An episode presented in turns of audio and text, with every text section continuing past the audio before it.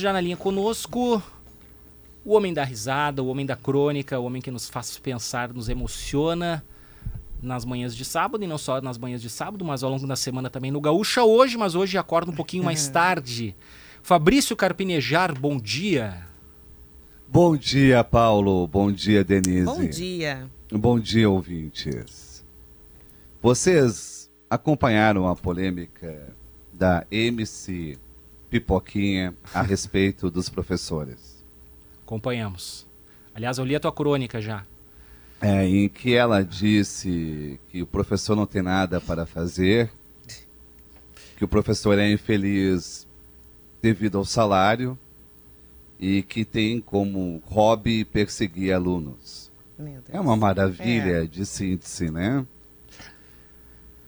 É, eu a, a, minha opinião acerca disso, o Carpinejar, é que é de uma infelicidade tremenda porque, em todos os níveis, né? Em todos, porque falar mal de professor no Brasil pega tão mal, é tão óbvio isso, que a categoria é tão sofrida.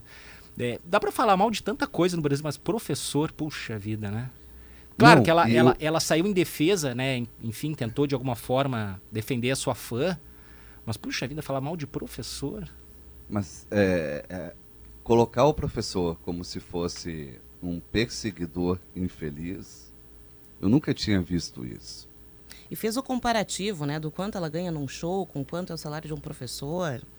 Foi realmente quanto, uma declaração. O quanto que ela ganhava. É, ganhava. É, exatamente. Vamos usar ela, o verbo corretamente. Ela conseguiu reduzir pela metade já. Já, já. já teve alguns cancelamentos aí, né? É. E sabe o que eu, o que eu acho mais bonito na profissão de professor? Todo professor sofreu bullying na infância. Todo professor sofreu bullying na infância. Teria todos os motivos para nunca mais voltar para a sala de aula. Depois de sobreviver a apelidos e zombarias.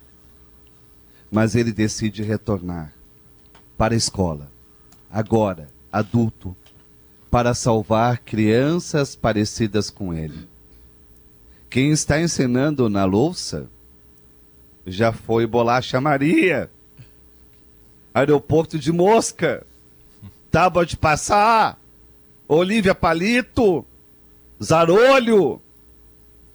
Quando pequenos, os professores não eram os mais bonitos, os mais populares, os mais influentes, os esportistas na turma. Conhecendo a dor da rejeição para ajudar quem se sente excluído.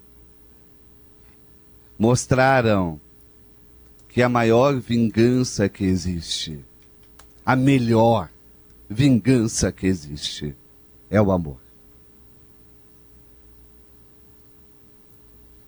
É, com certeza.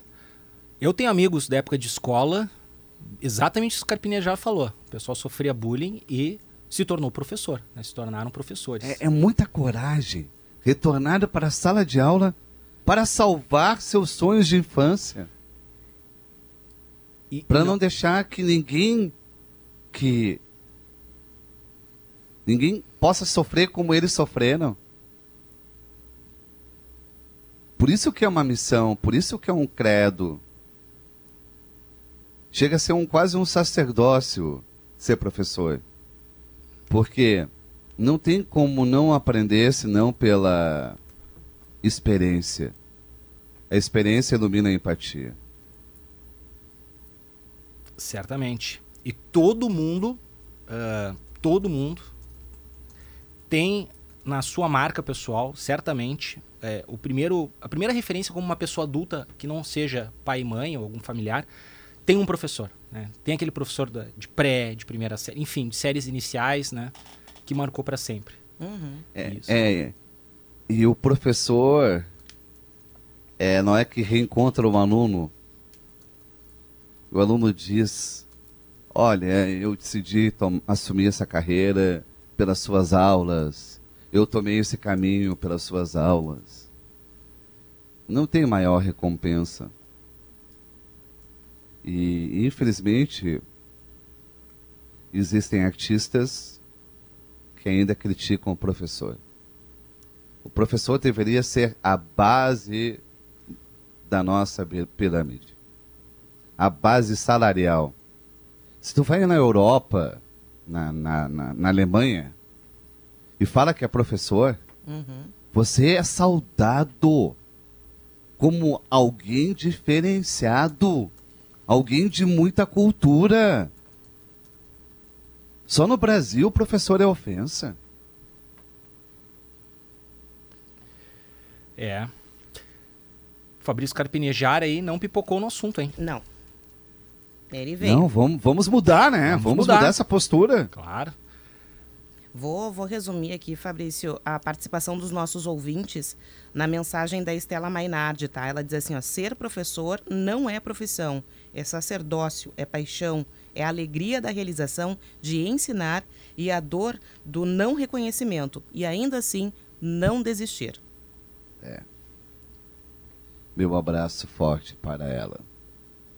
Porque também teria todos os motivos para desistir. Uhum. é, e eu, não eu, desiste. Eu, eu, creio que o que aconteceu agora, frente a esse comentário da, da MC Pipoquinha, é que não é a regra. Eu tenho certeza que não é a regra. Eu acho que na verdade tem uma corrente mais positiva até de de 8 horas e 45 minutos marcou o sinal eletrônico. Tem mais uma, tem uma corrente de solidariedade muito maior, de reforço das pessoas que realmente valorizam e saúdam a, a profissão de professores do que o contrário. Acho que, na verdade, é aquele tipo de gesto que é realmente um tiro no pé e que serve mais para fortalecer a.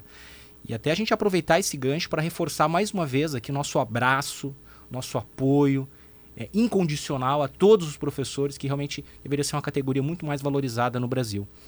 Né? Então a MC Poquinha ela acabou criando aquele alerta que aparentemente é um tiro no pé. Ela está tendo alguns shows cancelados. E não vamos entrar na questão da esfera dela como uma liberdade artística, de como uma mulher canta funk. Eu não vou entrar nesse mérito. Ela faz o que ela quer. Né? Ganha o dinheiro dela como ela quer, mas não dá para atacar os outros, né? Uhum. Para se, se valorizar, se defender, atacar outros, né? Esse tipo, serve para tudo na vida, né? A gente pode se valorizar sem precisar depreciar outro, né? É, perfeito, perfeito, Paulo. Obrigado Vamos pela... embora com essa encomenda de reflexão para o final de semana. Obrigado, nosso professor Fabrício Carpinejar, pela aula. um beijo, um Beijo, Denise. Beijo, valeu.